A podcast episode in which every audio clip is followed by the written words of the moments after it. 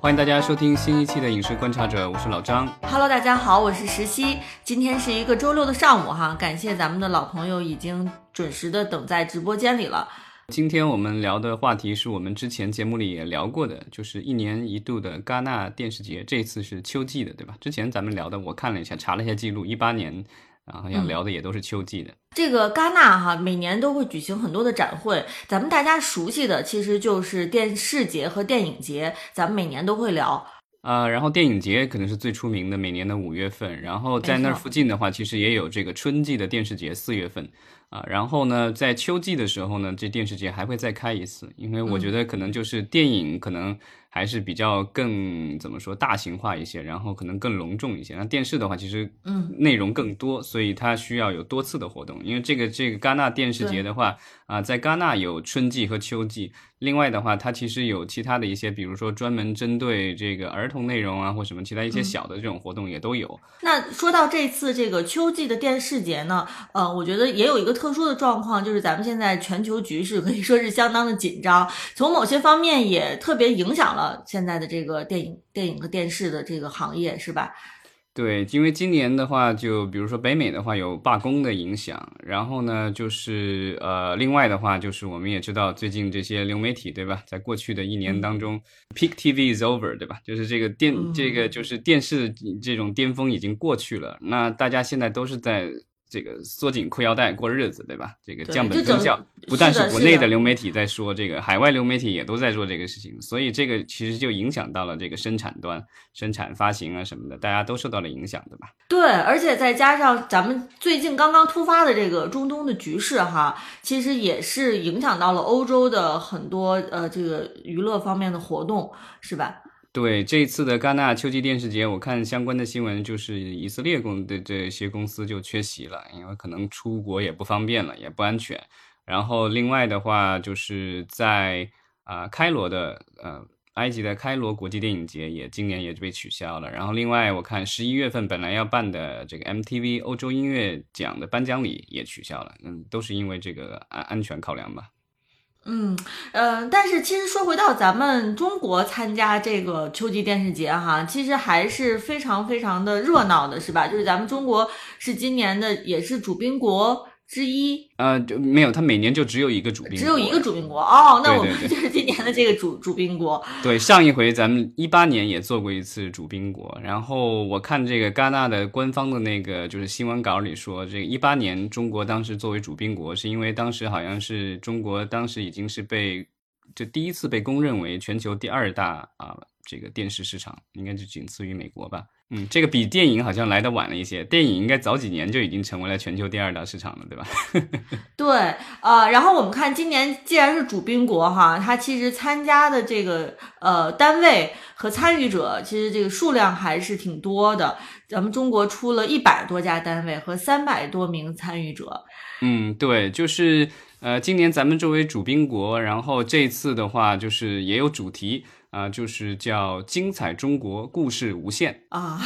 这是特别主旋律的一个主题。”。对，然后这个因为咱们这个就是有官方的这个中国展台嘛，所以呢，其实就是这个主办单位，反正这就很大了，就是国务院这个新闻办公室啊，然后这个广广电总局，然后另外的话承办的是这个东方明珠新媒体股份旗下的这个上海五万传媒，然后就弄了这个就是中国主宾国的相关的一些活动，然后这个中国展台啊、也有展示，然后各种活动，然后啊、这个有咱们国家今年的这个展台的话，其实也挺多的，嗯，有中国联合展台，然后另外。啊、咱们有两个文化大省，对吧？浙江省和江苏省，这一以前一直以来也都做这个联合展台，所以今年继续是有中国浙江省联合展台、中国江苏省联合展台，然后还有一些其他的公司的一些展台。我看了一下，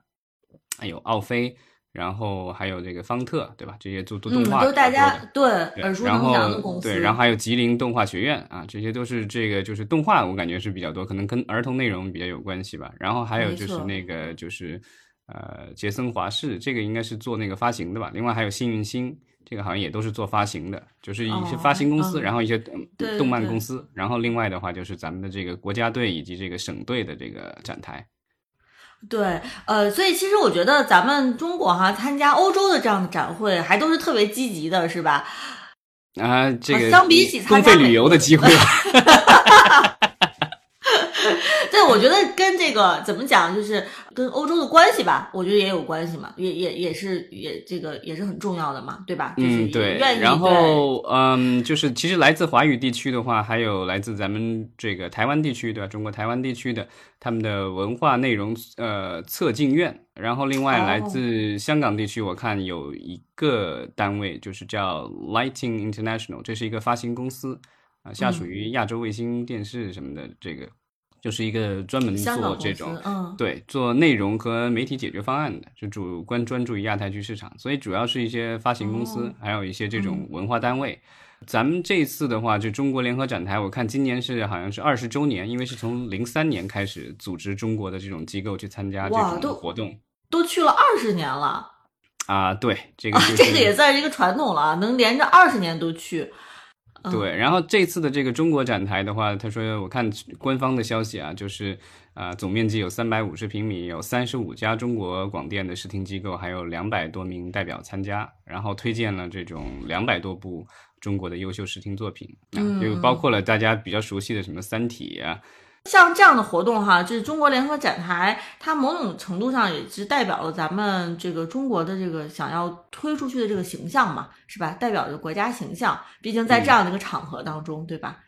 对，当然这种这个欣欣向荣的这个背后的话，其实我们如果从数据上来看的话，其实。呃，稍微有些衰退啊，因为那个就是官方的发布，它的这个就是讲法比较妙，他就说我们今年是有一百多家单位，两三百多名参与者，然后是二零一九年以来最多啊，然后他没说包不包括二零一九年，然后我就回去查了一下数据，嗯，一九年的话，这个当时我们有四百多名这个参与，然后呢有五十多家机构。这个就是参加这个联，就光是这个联合展台，还不包括其他的，所以这个总的数量肯定是超过了很多了。因为今年总的中国总的才三百多参参与者，然后当年一九年的这就是中国展台这一项就有这个四百名。但是其实我有一个感觉哈，就是比较直观的是说，今年好像，呃，民营公司是这种中小企业的公司，好像去的是不是显得比较少一些？至少，因为我们刚才其实说到的都是一些，就是感觉是有国家背景的哈，或者是一些就是很大的公司。但就是有没有一些，嗯，就比如说我们日常可能不一定能听到过的一些小公司。我觉得这些公司虽然我们平时可能不经常听到，但是他们很活跃，有的时候才代表说这个行业是很活跃的。像你像刚才说的什么奥飞啊，这个。华强方特呀，其实都已经属于很头部的公司了嘛，那他们肯定当然会积极的参与这样的活动。但是往往我觉得一个行业它是不是繁荣，它其实有反而是有一些这个比比较草根的公司，它是不是活跃，能够看出来。我觉得就消失的这，比如说原来的四百五，现在的三百，这个消失的这一百五，应该就是中小企业吧？中小企业对吧？对对对，所以我觉得就是从这个角度来说，可能可以看出来说，这个它的这个可能的确是有衰退的迹象嘛。因为而且一八年的时候，一八年的时候，我翻了咱们原来的这个就是那那次节目，然后就是我看了一下咱们当时的记录，当时咱们是找了这个咱们的老朋友李老师来一起聊的，当时还聊了华为，因为当时华为也在海外，对啊有。收购内容啊，然后在国内也在搭建它的那个华为的那个视频的平台，对吧？然后是的，是的。但是自从这个一八年底，对吧？出了各种事情以后，然后后来华为的被被制裁啊，然后各种东西，然后现在就是就没有什么听。就今年的这个至少戛纳电视节好像没有华为的任何新闻，所以就是这个也是一个变化吧。就是有一些企业的这个国际化可能在往后缩了。是，所以其实我说之前咱们有的时候会聊一些这个海外的一些活动哈，咱们可能会提到一些呃，就是怎么讲一些新的公司，像就像即便是华为哈，咱们一八年在聊的时候也是说华华为是作为这个内容产业、内容行业的一个新入局者，那可能会对这个行业带来很多新的这个呃新鲜的空气，一些新的气象，但是。我觉得现在我们在说一些这个活动的时候，的确可能比较直观的感受就是，好像说的也都是一些老牌的公司，也没有什么太多的新的创新的公司和中小企业。所以我觉得可能这个市场，如果说是没有一些中小企业或者是新的入局的玩家来说的话，可能这个行业就是比较稳定，也就是趋向于一个呃比较静态的这样的一个感觉。嗯，我觉得这个就是受。你嗯看那个就是官方发布的，就是他们的这个参展的这个就是企业的这个就是名录，然后你可以看到就是。呃，最多的是美国公司，然后其次的是英国公司，然后再是法国公司，就是这个嗯主办方的、主办国的这个公司。所以你就可以看出来，这个就是这种至少在戛纳的这个平台的话，嗯就是还是这个就是英语内容以及这个法国本土的这个内容占主。嗯，没错。呃，其实咱们既然说到说这次国家队哈参加这个活动特别积极，我觉得也可以顺带着其实来说一说咱们中国这个由国家广电总局这个牵头的中国联合展台二零二三年参展的计划，好不好？因为我看你也统计出来了，就是除咱们哦，国家这不是我统计的，这是咱们嗯国家其实在年初的时候发布的，我以前都没有关注到这个东西。当然，现在咱们已经接近年尾了，然后再关注到这个东西。但可以讲一下这个，我觉得这个看得出来，就是咱们国家对这个就是在海外参展这方面的话，重视哪些平台。啊，这个第一个就是就是每一年可能都会参加的，就是戛纳春季电视节，四月份的，对吧？这个会咱们就会参，今年有参加，我明年应该也是会有。然后另外还有一个可能大家可能接触的不是很多，是叫阿联酋迪拜广播电视及卫星设备展览会，这个比较专业了，这个就是呃，感觉是这个就是一种那种技术设备展的那种。然后另外就是还有莫斯科的什么春季世界内容的大会，这个我觉得不知道这个今今后还会有更多的这个参与嘛？因为现在就是这个俄乌局势的问题，好像俄罗斯的很多活动都受到抵制，对吧？然后另外这个大家比较熟知的这个法国的这个昂昂纳西对国家对国际动画节，对吧？这个是每年六月份这个会参加，我觉得这个是比较重要的一个。然后另外还有一个是纪录片的这个国际阳光纪录节，也是六月份在法国的。这法国的这种活动还是挺多的。特别适合公费旅游吧，因为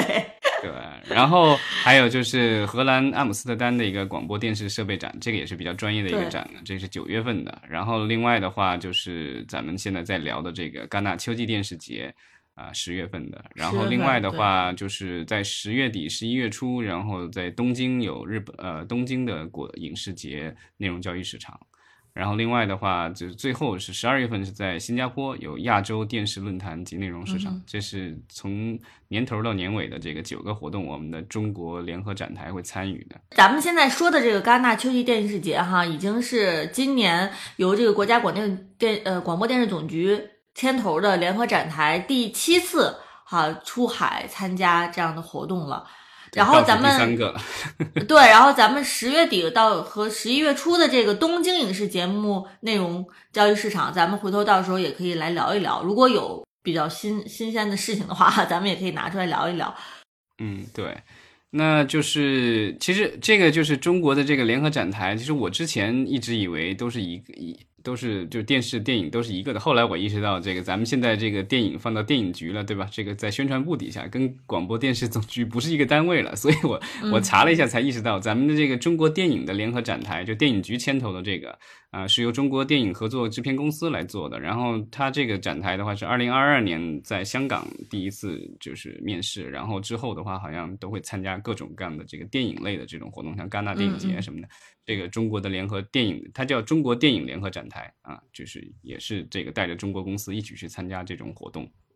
哦，呃，那我觉得咱们其实也说了这个国家队的整体的情况哈，咱们可以看看有哪些项目在就来自咱们中国的项目哈，在这个活动上面是受到了大家的关注。因为这次就是这个中国展台，对吧？是上海这边在主办，所以他们啊、重点推就是推荐了自己的这个一个成功输出的这个模式，是我们的歌，这个是上海文广的一个综艺节目啊、然后说是这个，当然这个当时的宣传是说的是实现了中国原创节目与欧美受众对话的零的突破。是个综艺节目，好像对，我没 看过这个，我没我没看过这个综艺节目，但是这个反正是呃，说是已经输出到西班牙了。当然，这个可能更远大的目标是能够输出到更多的，因为像韩国的一些综艺节目，对吧？那个蒙面歌歌王什么之类的，对啊，咱们国家也有，美国也有，就好多国家都有做了，对吧？这种就是一个比较成功的模式，对吧？就是在自己国家能够做成功，然后还能够输出到其他国家。这是综艺节目这个盈利的这个特别好的一个方式。欧洲的很多荷兰啊，然后这个就是荷兰、啊、法国、英国的一些公司都是靠这个挣钱，对吧？对，因为你节目一开始你一上来说这次其实以色列的公司是缺席的嘛，但是其实以色列的这个内容公司他们其实做这个呃宝典综艺节目，或者包括说一些剧集的节目的这个呃 Bible 哈宝典的输出，其实做的非常成功的。对，很多以色列的内容是对，就是他们的这个模式是成功的卖给了这个美国的。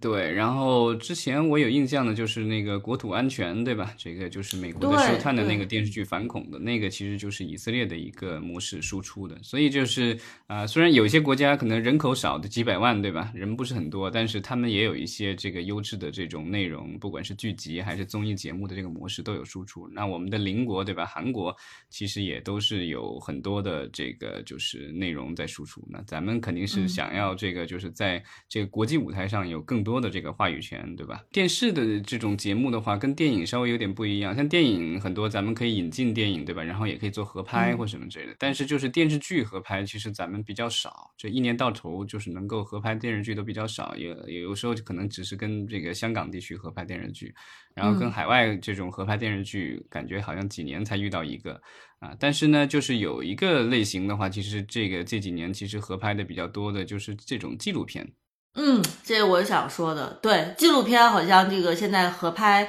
还是有一些成果出来的，是吧？戛纳电视节期间的，就是有公布了，就是比如说这个法国的这个 Explorers 公司，然后他说就是这个他们在筹备一部叫《中国奇迹》的纪录片，应该是介绍中国的这个东西。然后另外的话，BBC Studios 然后也介绍说这个他们。呃，有一系列的这个中英合拍，然后其中包括有一个纪录片叫《未来漫游指南》，是和啊著名的中国科幻作家刘慈欣合作完成的。然后另外还有一个叫《一夜茶千叶画》的，是介绍茶叶的深远影响。然后还有就是《地球脉动》。会通过中国的第三季，会通过很多的平台在中国播出。因为 BBC 之前的挺多的这个优质的纪录片是输出到中国了，然后效果不错了以后，然后就开始跟中国的一些平台，像腾讯之类的合作拍摄啊。当然，我觉得更多的可能是中国这方面提供一些呃资金以及市场的这个资源。嗯，对，咱们跟这个 BBC Studio 啊，好像这个关系还是特别好哈。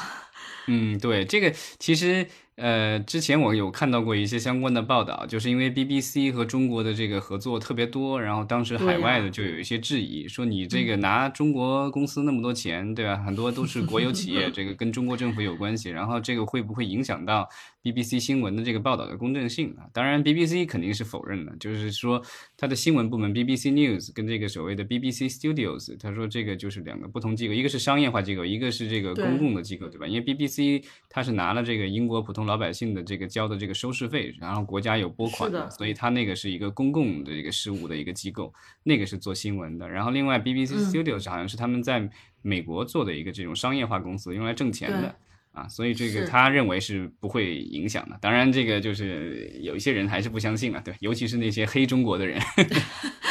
对，其实你说的这个纪录片啊，其实有一个项目就是还是挺有意思的，咱们可以跟大家分享，就是胡歌，大家都知道的啊，咱们中国的著名演员胡歌，他其实发起了一个纪录片叫《一路前行》，这个是环保公益题材的啊。嗯，因为胡歌就是一直好像他，我印象当中好像新闻里说他就是自从自己年轻的时候出过车祸以后，对吧？对人生这个产生了一定的感悟，后来就参加了很多的这种公益活动，然后一直以来也都是在做这种公益。我经常看到他的微博上的分享，都是在西藏啊什么地方这个做公益啊什么之类的，对吧？条件比较艰苦，然后留着大大大叉胡胡叉子什么的，这个这个形象，这个就跟他的这个偶像形象很不一样，对吧？当然。就是这个是他的这个个人的，就是兴趣爱好。然后呢，他也做成了一个这个公益环保的一个纪录片啊。而且好像胡歌之前好像还说自己有可能会吸引一段时间，我不知道这个是不是他吸引一段时间就去做这个公益环保，然后另外做相关的这种记录节目啊什么之类的。那咱们先说了纪录片啊，我觉得咱们可以再来简单说一说，看看平台，就是视频平台在这个电视节上有哪些表现吧。呃，因为我觉得现在咱们中国的这个内容哈，基本上这个视频平台是没有办法规避的，是吧？就是一说什么全是视频平台的内容。那这次平台在活动在在这个展展会上有什么表现呢？呃，这次我看到这个曝光比较多的就是腾讯了，然后腾讯视频的话，就是他们的 CEO 孙仲怀是做了一个主旨演讲啊，然后这个题目很长啊，叫一个贯穿剧集、综艺、电影、动画的东方宇宙，所以他基本上把这个腾讯视频在这几方面的一些这个成就以及未来的方向都讲了一遍。啊，然后这个就是，当然，我觉得他讲了什么不重要，但他反正说了一些，就是关于啊腾讯视频的一些数据，我觉得可以这个分享一下，因为可能我们。有挺长时间在节目里没有提到这个方面的，就是他说腾讯视频最新的一季的这个付费会员的规模是到了一点一五亿啊，这已经比较多了，超过一个亿了啊。对，就是因为之前咱们聊这个，就是疫情这个缓和了以后，对吧？然后大家在家没待那么长时间了以后，然后这个视频网站的这种会员好像都在有有一定的衰退，对吧？虽然他们的这个收入好像还在增长，这是因为这个降本增效，对吧？然后这又又价提价了什么之类的。啊，然后但是就是腾讯这个有超过一亿的这个用户付费用户，我觉得我还是挺惊讶的。然后另外他说，呃，每个月有三亿多的人在他们的这个平台上看这个剧集，然后他们每一年是大概一百多部新的剧集，大概三千集左右啊。这个好像跟咱们广电部门提倡的对吧？这个每每这个每一部剧不超过三十集还是多少集？这个好像还挺挺符合的。嗯，然后另外提到说是有一百多部，二零二三年说有有一百差不多一百部的这个动画作品，然后其中自制的就有五十六部哦，然后所以就动画的这个用户规模也达到了两亿啊，所以就是跟电视剧还相差一亿，但是依然就已经增长了很多了。然后另外的话就是呃综艺说是每一年有二十部左右，然后啊二零二二年说全年播放量有四十四点二九亿，然后今年会更高。反正就是这都在一片大好，都在增长。对，咱们其实日常也会特别关注咱们这个长视频平台的表现嘛。毕竟现在呃，国内的长视频平台呃，跟海外的有一个特别大的不同啊，就是说咱们国内其实长视频受这个短视频的冲击和影响是更显著的。是吧？咱们就是老早就是在说，现在这个短视频好像已经逐渐的，呃，这个侵蚀这个长视频的用用户的这个观看时间了。对，所以我觉得我们这个其实你不用看观看时间，你就看那个短视频平台的这个收入就知道了。因为像那个，就前段时间网上不是有消息出来，呃，说那个就是字节跳动在国内的这个收入嘛，好像是五千亿还多少吧，就很很高了。对对，但这这这 TikTok 在海外很受欢迎，下载量很大，但它收入很小，不是一个数量级，所以它在海外并没有还没有对那些像奈飞啊、像迪士尼什么之类的这些平台造成很大的冲击。但在国内你可以看，它一下吸金了几千亿呢。是的，是，所以就是刚才你在说这个腾讯他们在在讲自己的各种数据的时候哈，其实所以我在想的就是说，就是这些数据其实你最终要回归的就是。这个我们长视频平台的营收嘛，就是你可以说你的会员规模很大，然后你也可以说你每年有多少多少剧集，但是最后就是你真正的这个营营收情况、盈利情况，你跟短视频一比，可能就是会显得。很逊色了哈，所以我也在想，就是呃，之后我们也可以拿出节目来单独去从这个现在长视频平台他们的运营到底降本增效这个结果如何哈，咱们也可以来看看他们的这个营收情况。呃，因为毕竟像在这种展会这样的场合，肯定这个平台大佬拿出来说的数据都是让你觉得很好看的数据，是吧？动不动就是多少亿多少亿，都是以亿为单位的数据。但是它的这个实际的意义是什么？哈，这些数据到底代表了什么？就我觉得可能我们还要再去分析。嗯，对，对，这个就是腾讯的话，他也提到了它的国际化，然后他讲这个他们有对国际一些优质的 IP 进行版权开发，然后具体的就说到跟英国的公司叫库拉比制作公司，叫做一个叫《猫武士》的一个作品的影视改编，然后还有这个全球的这种发行合作。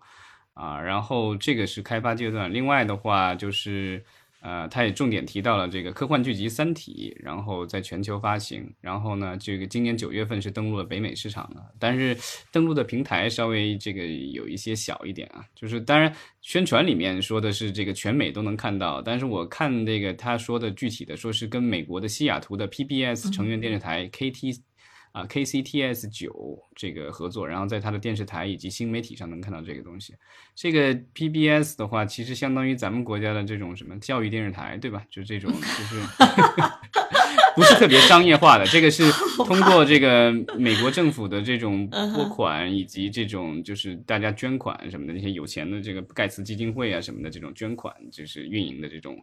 呃，普通会员这个捐款，以及这个然后公司捐款，还有这政府拨款，就是做的这个。大家比较知道的可能芝麻街是在 PBS 上播放的，像这种，就它这个是一个地方性的这种，就是类似于教育电视台，然后再播这个三体，所以我个人感觉。好像不是说一个什么特别 特别拿得出手的，当然，这这这个情况就是这个样子。当然，大家可能更期待的是这个奈飞要发奈飞版的《三体》嘛。其实我我还有点好奇哈，就是奈飞在自己在做《三体》，所以他当然不会说去进口咱们的这个原版的中文版的《三体》，是吧？但是我还蛮好奇，为什么就是咱们华语的《三体》，啊，它其实质量也啊，它在油管上在播，在油管上在播，然后据说这个。观看小时也好像什么超过一千万小时什么之类的，所以就是呃，它在海外是有传播的，但是这种就是付费的这种这个平台好像嗯没有什么就在买这个 PBS。但是油管上如果在播的话，它其实也它就是也是有收入的嘛。对吧？就是说，我就是说很好奇，为什么他没有他没有把他在油管上的这个这个喜人的这个观看时长给给给呃去宣扬一下？孙中怀没有说，但是他的一个下属就是嗯那个腾讯的另外一位这个高管，然后叫。啊，王娟，她是他们的总编辑，然后她是专门做了一个《三体》的一个主题演讲，她有提到，就是说，呃，《三体》这个电视剧制作有多么不容易啊，比如说里面的什么古筝行动，然后花了三个月看景，二十三天拍摄，两年后期制作，最后才拍了这三十分钟名场面，然后七年磨一剑什么的，然后就是说在油管上。观看人数超过一千万，他有讲这个东西。然后另外说就是这个这个剧已经发行到了就是日本、韩国、越南、俄罗斯等二十多个国家和地区啊，基本上就是反正就说了一下这个大致的情况。当然，我觉得这个这个剧集的话肯定是现象级的，相比于其他的这个国内的剧集。当然，可能我觉得海外受众可能更喜欢看的还是我们之前说的这个古装剧，是吧？嗯，毕竟就是古装剧是咱们的这个长项嘛，是吧？这次好像。呃，在说古装剧方面。你有看到说跟古古装剧有关的这个项目吗？好像呃，有上海的一个公司叫什么西西，这个他们有宣传自己的古装剧。当然，这个不是不是嗯不是什么重点宣传的这种东西，至少在国内的这个相关的报道里没有特别的报道。然后海外英文的报道我看到过一些。当然，他在推销自己的古装剧的同时，也说自己也在做时装剧，就是这个现实主义题材。就这个东西，我觉得你可能现在的这个就是你要政治正确性的话，作为一家。中国公司，你不可能出去以后就跟你说我们只做古装，我们的古装做的最好，对吧？这个 这就不不大对了，跟着咱们政府提倡的可能就不大一样了。嗯，我还挺好奇的，今年咱们那个古装大剧有好几部啊，而且都是就是收视率和口碑在国内都特别好，但是在这次活动上面好像没有提到今年咱们国内风靡的这个古装剧。呃，孙中怀好像在他的这个演讲里提到了这个他们夏天的这个就是一些剧集，好像《长相思》什么的提提到，他有提到，对，但肯定不是说重点提这个东西。重点还是《三体》是吗？对，《三体》就是属于这个就是不受待见嘛。我觉得《三体》就是各种正确性，对吧？就是文学上，它这个是中国这个科幻小说在海外的销售奇迹，甚至你。拿到整体的中文小说在海外翻译的销售，好像他已经创造记录了。然后另外的话，有有中国的这个剧集，然后已经在中国成成成呃很成功，然后又发行到海外了。然后另外还有这个海外公司制作的这个《三体》的剧要。这个明年要全球发行，对吧？这个东西就很拿得出手啊。包括现在正在这个就是在成都举行的这个是世界科幻大会，对吧？其实也是《三体》有今天好像就是二十一号，好像就是在成都就有大很大的活动，就是关于《三体》，围绕整个《三体》的后续的剧集的开发以及衍生剧集啊什么乱七八糟的这个东西，有很多的活动，对吧？就是这个《三体》这个已经成为了一个现象级的东西，包括这个这个刘慈欣的名字无处不在，对吧？除了《三体》以外，还有这个《流浪》。地球对吧？然后包括刚才我们说到的这个 BBC 的这个合拍的这个纪录片《未来漫游指南》都是跟刘慈欣合作的，对他已经成为了中国海外传播的这个继呃孙悟空之后的又一大 IP 了。没错，没错，就是从这个主旋律话语当中，肯定《三体》是是必提的嘛，对吧？但是我觉得，如果咱们纯纯从这个商业角度来说啊，就是咱们国内的古装剧。在海外的这个出海的表现，肯定也是不亚于《三体》啊，甚至会超过《三体》，对吧？嗯，所以我就说，这个从这个主旋律话语当中，肯定《三体》是咱们国产剧的代表。对，然后在孙中华的演讲里，他还提到了，就是他们这个海外的话，就是有他们的海外版的这个视频平台 VTV，这个之前咱们聊到过，就是他们收购了东南亚的这个平台 iFlix，然后做了这个 VTV 平台，然后主要是针对东南亚的这个。受众，然后它是以华语内容为主，然后呢深耕海外市场的一个流媒体平台，啊，根据他的说法是在一百多个国家和地区运营，然后上面的华语内容有超过一万个小时，然后有十多种十种语言在运营。啊，这个但是，嗯，他好像似乎也没提这个平台有多少用户，然后多少收入，这个好像之前好像也都一一直不大提这个。我记得 iFlix 在被收购前大概有一千五百万的用户还多少，然后但是那个平台的话，就是有一些内容是免费的，然后有一些内容是收费的，所以就跟国内的这些优爱腾的平台的这个类似，就是会员。不付费的会员可以看东西，然后付费的会员可以看更多的东西，是这样的一个模式，啊，所以就是你也不知道它到底这个就是付费会员有多少，然后具体营收有多少。但是反正 iFlix 当年是亏了好多年，然后所以没办法才尾声卖给了这个腾讯，不知道这个是对，就不知道现在这个运营的怎么样。然后咱们在这个优爱腾里面，在海外有的话，其实就是爱奇艺海外也有，对吧？然后。呃，据说也还不错，然后而且就是也制作出了一些啊海外的剧集，可能专供海外发行，对吧？爱奇艺现在也是在做本这种东南亚，包括这个咱们在中国台湾地区的一些剧集，甚至还有反哺到国内的，对吧？所以就是这个。我们的这些视频平台长就长视频的这个视频平台要要长远的就还要增长要发展的话，这国际化可能是跳不过的这一步了。因为国内的这个，嗯，感觉他们的这个用户数量就是已经有点到顶了，对吧？这个一亿就是一个特别大的坎儿。一点一五亿，刚才对，再跨到二两亿，就像奈飞那种两亿，对吧？或者迪士尼那种，迪士尼好像也过两亿了。就这种你要到两亿的话，我感觉你不跨国已经很难了。呃，对，其实之前我们也有节目去专门聊。聊过说这个优爱腾哈，他们都尝试过在海外发力哈，就是因为咱们其实节目前半段也说了很多这个具体内容出海，然后其实呃刚才也提到了说平台，呃平台本身自身想要出海啊，可能也是他们现在需要深深思熟虑，或者说是说无法。呃，回避的这个面临的这个问题是吧？所以我觉得之后我们在聊这个呃中国的内容出海的时候，肯定也是会从这两方面，就是一个是具体哪些内容好的内容，然后还有就是说平台本身啊去出海。呃，对，因为我我觉得就是说到平台出海的话呢，咱们就是就是可以把这个眼光再放的更远一点啊，可以来来说一说就是。呃，奈飞，因为奈飞其实是缺席了这次的这个戛纳的这个电影这个电视节，是吧？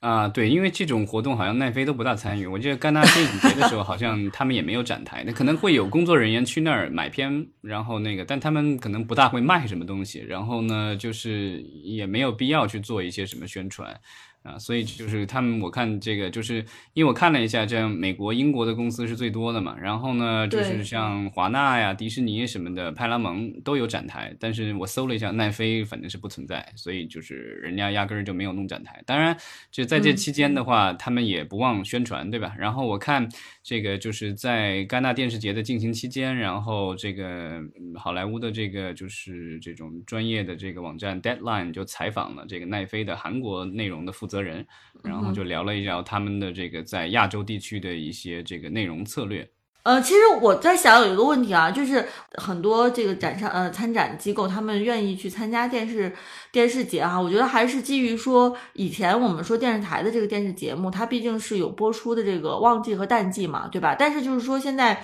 呃这个电视行业整体转向这个视频平台之后，其实本身就是展会哈，它的。呃，作用其实比以前已经是小了很多了。已经是缩水很多了，因为对于很多流媒体平台来说，首先它的这个播出其实是没有淡旺季之分的，它一年四季随时随刻都有新内容在上。那么他们其实我觉得去全球搜罗内容，无论是投资也好哈，还是这个呃售卖内容，还是这个买买卖就是内容的买卖，其实。呃，已经不是说局限于哦，一定要参加这样的展会。所以刚才就像你提说，奈飞他可能都就是说觉得没有必要，就是要出现在这样的展会上啊。可能也是他他的这个运营模式对于这种展会的依赖性其实很低。对，因为就是头部公司的话，就是它的这个内容来源已经很稳定了，对吧？它有大量的自制内容，包括在美国本土以及这个英国，然后包括法国，然后包括韩国、这个西班牙什么的，它有大量的这种自制内容。包括我们之前聊到过，他们在南非都在做制作，呃，自自制内容，就是它有大量的这样的自制的电影和电视剧以及综艺节目啊，什么纪录片之类的，就自己可以供应了。所以这个就是他去，然后另外他可能需要采购一些，但这个东西就是就是。参不参加这种展会，可能这个影响都不太大吧，因为我觉得大家都想卖它。但是就是这种头部平台的话，它现在就是以前我看这个就是相关的一些报道，就是说这个这个好年头好的时候，对吧？大家都不愁卖，就是奈飞什么都收，每个国家都收好多作品。那现在的话，就是这个现在大家都缩缩紧裤腰带了，所以就是挑选起来也比较挑剔了。那很多这个就是，尤其是一些比较贵的剧集，就是如果你找不到这个下家接的话，这个其实挺危险的，对吧？要不你拍不了，要不你拍拍出来了就亏本，这都有可能。对，呃，当然，我觉得奈飞现在其实也是站在这个舆论的风口浪尖上嘛，是吧？他对于创作者跟创作者这个合作关系，包括他呃去跟一些海外的，就是除美国本土之外的一些国家的内容创作者合作，哈，其实也是受到了很多的诟病。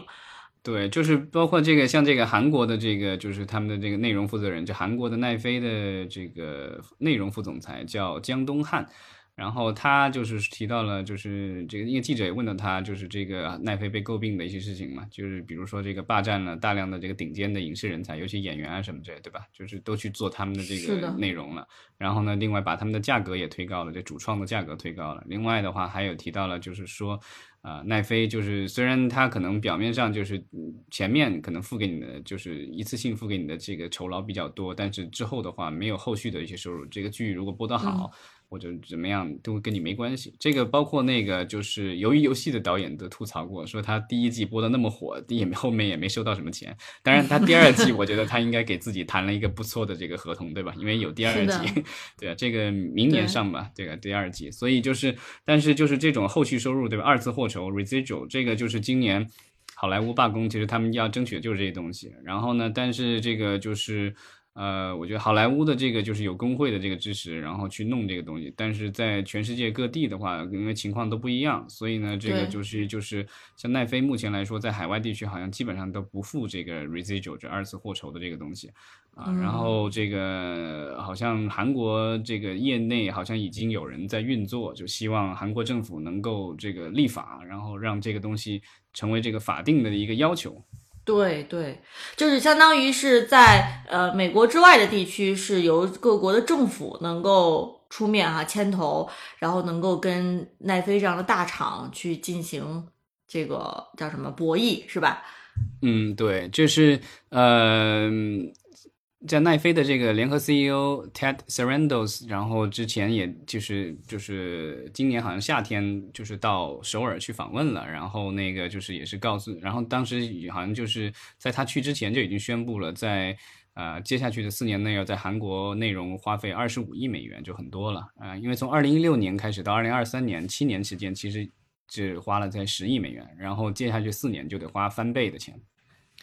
对，呃，所以其实我们看像这个咱们说的这种电视节这样的展会嘛，它其实展会上大家都是这个一派祥和，是吧？都是做生意嘛，就是都是好好做生意。但是其实我们说整个的这个。呃，剧集产业它还是暗流涌动啊，还是有很多博弈的各方，然后有很多这个戏剧性的事情在上演的。对，就是可能展会只是这个行业当中我们看到它很积极啊，很向好的一面。然后，但是行业背后呢，其实有很多很复杂的问题，还是值得我们去关注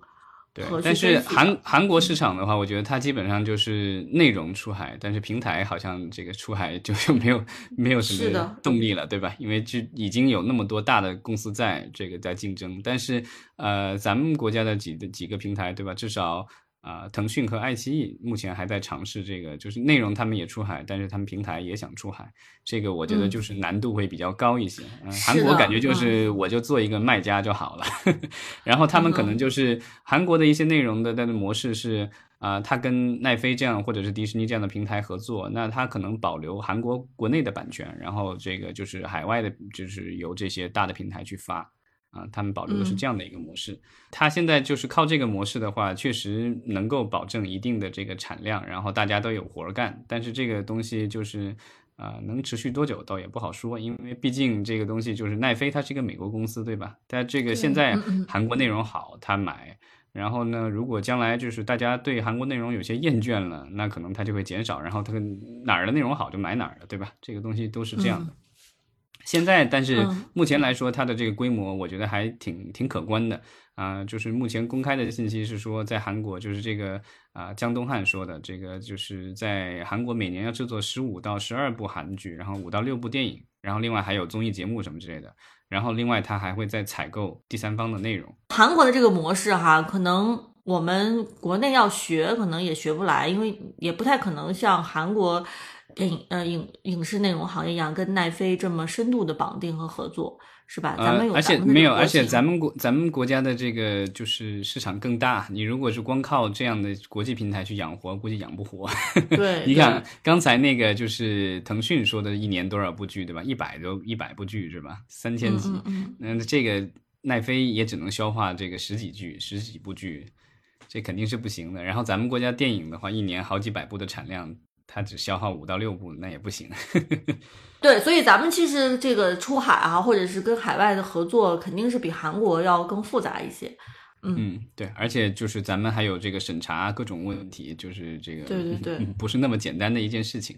啊。当然，我觉得就是呃，至少韩国内容借着这个就是英文平台就是出海，我觉得就是其实是呃很大的程度上是扩大了这个韩国的这个文化啊、在全世界的这个影响，这是毋庸置疑的。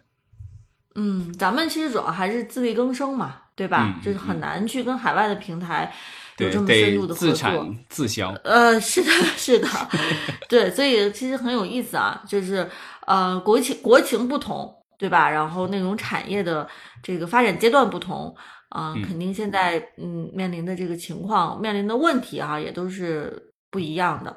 呃，对，我觉得咱们可以在节目的最后吧，可以其实来说一说，就是有哪些国际上海外的有趣的节目，在这个展会上怎么讲，就是展现出来了，展示给大家了。咱们可以跟大家啊、做个简单的分享。嗯，呃，我看到有一个综艺节目，我还觉得挺有挺有兴趣的，就看看起来挺好玩的，就叫呃，它叫百分之一俱乐部，是一个嗯智力问答类的一个游戏节目。哦，呃，是也是这种赢钱的节目，是不是？如果是智力问答，肯定是跟就是他的那那个模式有关吧？啊，对，他他是他英国他是英国的这个嗯 ITV 二零二二年四月就是播了，然后现在已经好像播第二季了。然后目前来说有有八个国家和地区已经签约了，要要翻拍啊，就是这个模式输出了啊，有法国、荷兰、德国、西班牙、以色列、澳大利亚、土耳其，然后以及北美版，北美版就包括了美国和加拿大啊。嗯这个是北美版的话是亚马逊的这个 Prime 去制作发行啊，不是发行制作还是这个就是用 BBC Studios 去制作吧。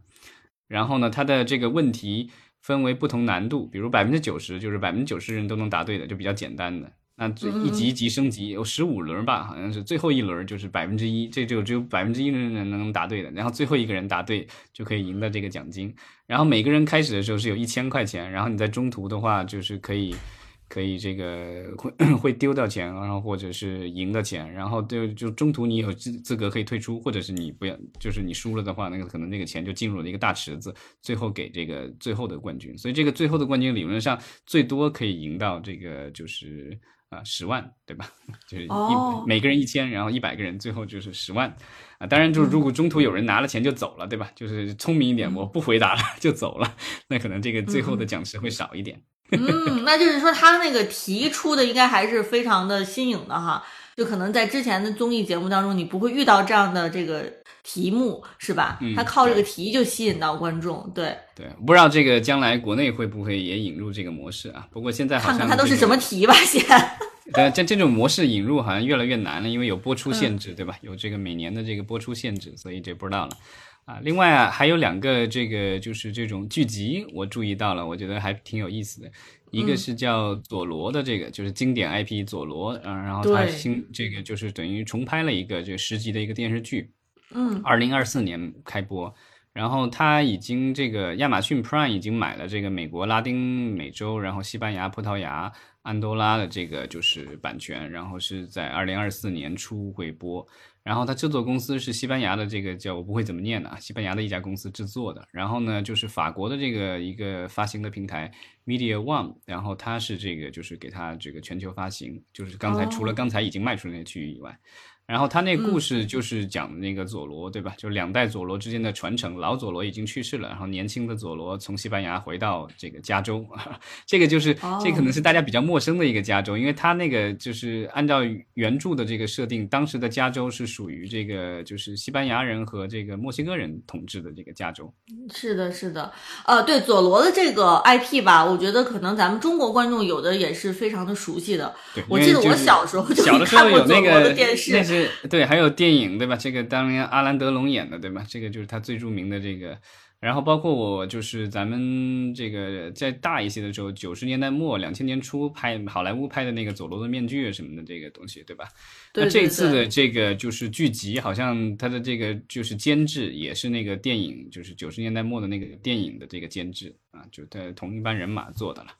当然，这个哦就是老 IP 就做了这个新的这个剧集。嗯哼，呃，对，然后除了这个佐罗呢，还有一部呃剧集哈，也是挺有意思的，叫《以爱之名》，是吧？对，这个就是这个，好像在美国、在日本好像都拍过类似题材的，对吧？就是讲，其实它其实它是真人真事，其实讲的是说这个就是在这个北欧的这种就是 A 片大王的故事。A 片大王，呃，你刚才说在这个美国、日本都拍过类似题材啊，就看起来这个 A 片大王是每个地方都会出，是吧？啊，咱们国家肯定没有啊，有也不能拍。对对对，还真的是，就是这个 A 片大王的这个发家史啊，好像是很多地区的剧集里面都有这样的这个题材。有剧集、电影都有，对吧？这美国的话，应该拍过好几好几部类似的这种了，对吧？然后我记得上一部好像是那个叫什么 Minx，嗯，在那个 HBO 上播的，它是这个讲的是那个色情杂志的这个就是故事啊。然后另外的话，那个就是之前奈飞拍的那部日本的那个是叫什么来着？就是讲日本的这个一个 A 片导演的那个成长史，对吧？这个啊，是的，是的，对，我记得好像有一部叫什么《堕堕落街传奇》，是不是有这样的一部剧集？好像也有。呃，对，好像是 HBO 的，是那个 James Franco 演的那呃，个。对对，叫《堕落街传奇》是吧？也是也是这个题材，反正那个题材也是经久不衰吧。对，我觉得这这个比较符合流媒体的调性，对吧？这个没错没错因为就是这个很多的观众就是在网络上接触这些乱七八糟内容，然后呢，你给流媒体做一个正经的剧集，对吧？但里面又穿插着各种乱七八糟的，这是个大家喜闻乐见的内容，对吧？对，还挺有意思的哈。呃，所以我们看说，在这个展会上啊，肯定有各种各样的这种奇奇怪怪的、很有趣的节目，呃，就是在出售哈，或者是嗯对我看那个就嗯是亚洲地区的话，主要是日本和韩国的公司比较活跃。我看这个他们的展台也是相对比较多的。然后这个就是呃，日本的话，它还有挺多的，因为日本比较出名的是它有很多的这种 game show，就是这种竞技类的这种游戏节目，他们其实有哦很多这种在卖的。然后其实这个展呃这个展会哈，就是戛纳电视节，咱们之前也说了，每年是两次是吧？就是秋呃春季的它叫 MIP TV，对，然后秋季的叫 MIPCOM 对 MIP TV 我们也是经常会聊到是吧？那个春季的时候，可能更主要的是聊戛纳电影节，哎那个是更隆重一些。对，当然就是以现在的这个，我觉得这个国际局势来说哈，像这样的活动，其实不知道会不会就是受到很多的影响，就这个安保措施啊这方面的是吧？就大家知道这个欧洲现在也是 感觉生活在水深火热之中。对，但是我觉得电视节可能稍微安全一点，因为电视节没有那么多粉丝，然后也没有那么多明星。啊，这个对，跟电影这倒是。节电影节有红毯，有明星，这个有很多粉丝，然后有很多的电影的这个，就是因为很多这个电影爱好者会愿意这个长途跋涉，就跑到这戛纳这种地方去看电影，对吧？那电视节我觉得不大会了，因为这个东西很快你就在电视上或者网站上能看到的，这用不着你这跋山涉水去那儿看，而且他也不会完整的把一个剧集都放给你看，对吧？那可能就是只是有一两集，像那个佐罗的话，好像就是他放了一集给这个现场的这个买家看。对，这个东西啊就是这个，你你看一个意犹未尽的一个东西，何必呢？所以就是没有什么特别多的粉丝，这个就是比较专业的一个活动，所以我觉得它的这个安全性的话，可能会稍微好一点。因为你如果有大量的粉丝、有明星啊什么的媒体这种特别多的话，这个就比较对对对危险了。没错，而且我还想说，就是其实咱们说的这个电视节这个展会哈，它一个是很专业，另外一个就是它其实没有那么强的这个政治性，是吧？你像这个戛纳电影节，还还经常有明星会发表一些宣言，是吧？还经常会有一些这种政政治导向嘛。嗯，对，因为它有那个颁奖礼，然后颁奖礼上讲各种话，然后甚至还会邀请一些这个政治人物来讲话，对吧？对，就舆论其实是会更关心这样的这种活动嘛。但是咱们说的这个这个 MIP TV 或者 MIPCOM 也好啊，它还是属于这种商业展会，其实它没有说太多的这个呃政治的这个成分和元素在里面。哎，李老师上来了吗？嗯，哎，李老师，对我们刚才聊天还提到的李老师，李老师您好，上线了主持人好，李 李老师对，正好在我们的直播间。两位主持人好，那个刚才我听到老张谈到这个国际形势对这个呃影视这个影响，我想我想问一下那个呃老张老张老师，咱们看到那个这个戛纳今年有这个有俄罗斯的呃商家参展吗？呃，我看一眼这个名单啊，我好像没有注意到有俄罗斯的，因为现在基本上这些活动都比较抵制这个俄罗斯的这个参与。我我觉得俄罗斯应该是 不会出现在欧洲这样的活动当中了吧？